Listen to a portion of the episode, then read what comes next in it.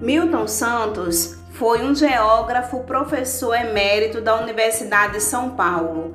Foi autor de mais de 30 livros e 400 artigos científicos, publicado em diversos idiomas.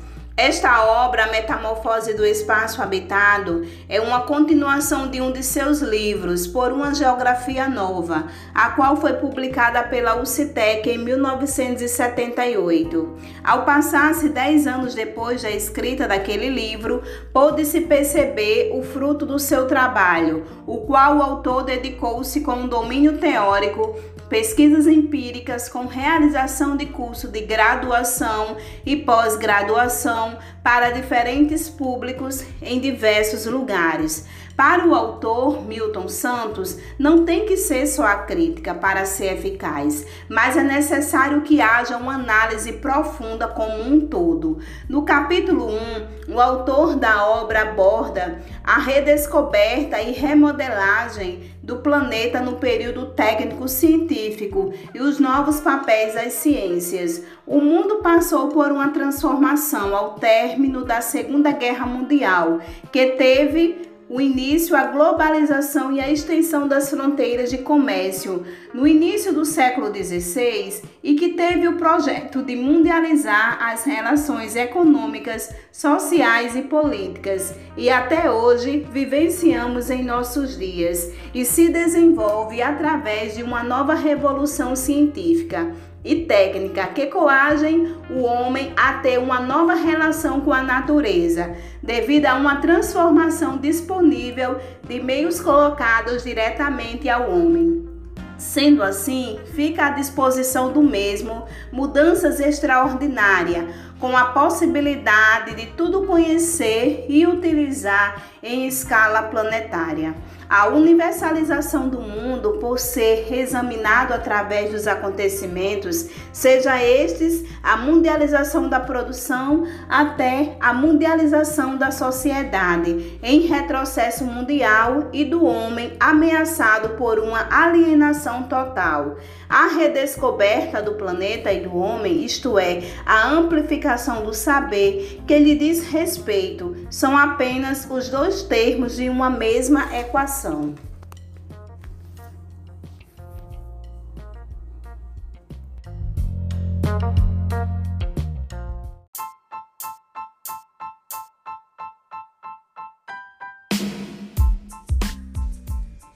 Boa noite.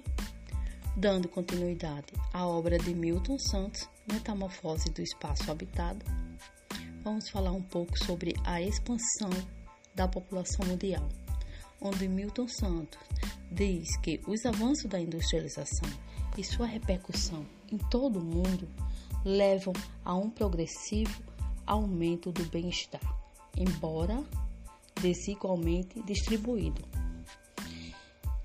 Com o fim da Segunda Guerra, a população se duplica, chegando a 2 bilhões 400 milhões, isso em 1950. Se admite que na virada do século a sociedade humana esteja formada por quase 6 bilhões e 500 milhões de viventes. O Milton ele traz também a heterogeneidade do espaço habitado, que é uma de suas características pois a sua heterogeneidade, seja em termos da distribuição numérica entre continentes e países, sejam em termos de sua evolução.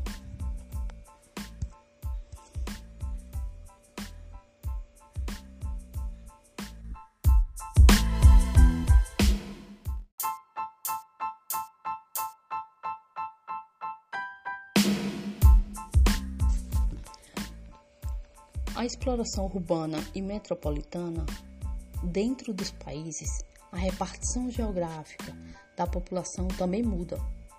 Certas regiões perdem população em proveito de outras, tornadas mais dinâmicas. No caso Brasil, a perda de substância demográfica do Nordeste em favor do Sudeste é notória. O Milton também lhe traz um subtópico sobre a criação do meio geográfico artificial, onde as mudanças são quantitativas, mas também qualitativas. O meio urbano é cada vez mais um meio artificial, encoberto pelas obras do, dos homens. A agricultura passa então a se beneficiar do progresso científico e tecnológico, que assegura uma produção maior sobre porções de terra menores. Os progressos da química e da genética, juntamente com as novas possibilidades criadas pela mecanização, multiplicam a produtividade agrícola e reduzem a necessidade de mão de obra do campo.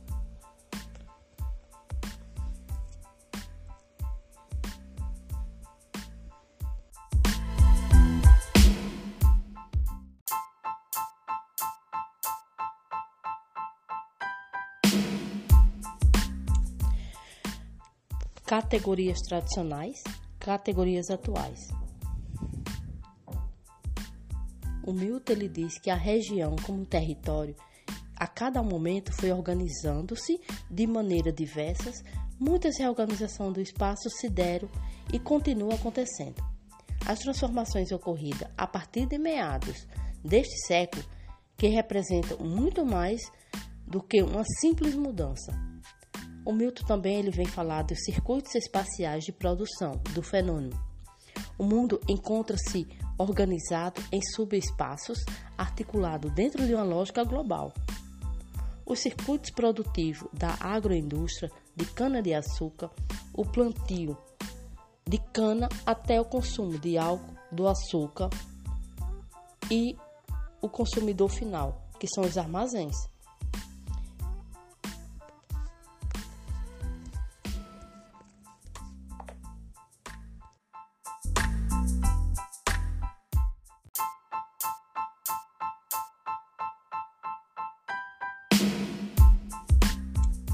Dentro das categorias, ainda o Milton traz a cidade, o lugar revolucionário, o lugar onde o trabalho livre é possível, concentra os artesãos, o pedreiro, o alfaiate, mas também os comerciantes.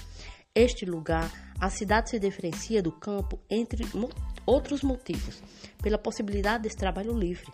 A cidade reúne um considerável número das chamadas profissões cultas, possibilitando o intercâmbio entre elas, sendo que a criação e a transmissão do conhecimento tem nela lugar privilegiado.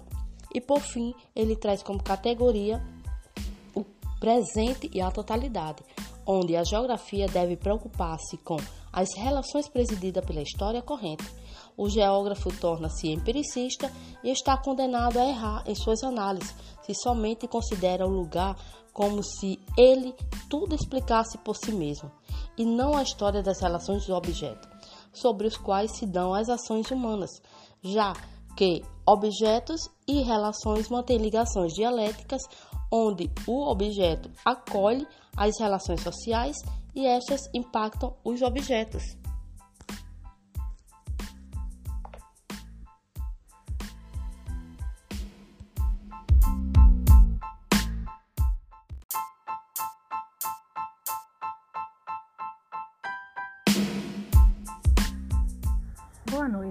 Neste momento vamos falar sobre paisagem, espaço, geografia física e humana, conforme Newton Santos. Paisagem compete o domínio do visível, tudo aquilo que nós vemos. A percepção do indivíduo sobre a mesma é constituída sobre outras variadas percepções ensinadas, sendo cabível à geografia ultrapassar a paisagem como aspecto para chegar ao seu real significado. A paisagem pode ser natural, ainda não transformada pelo homem, como também artificial transformada pelos mesmos. Nela se incluem objetos culturais mostrando a marca do homem sobre a natureza, como por exemplo artefatos, pinturas rupestres e ruínas de diversas etnias. No século XIX, a paisagem era intrínseca à região devido às técnicas de produção. No entanto, com a globalização e a distribuição dos modos de produção, esta teoria não é mais viável.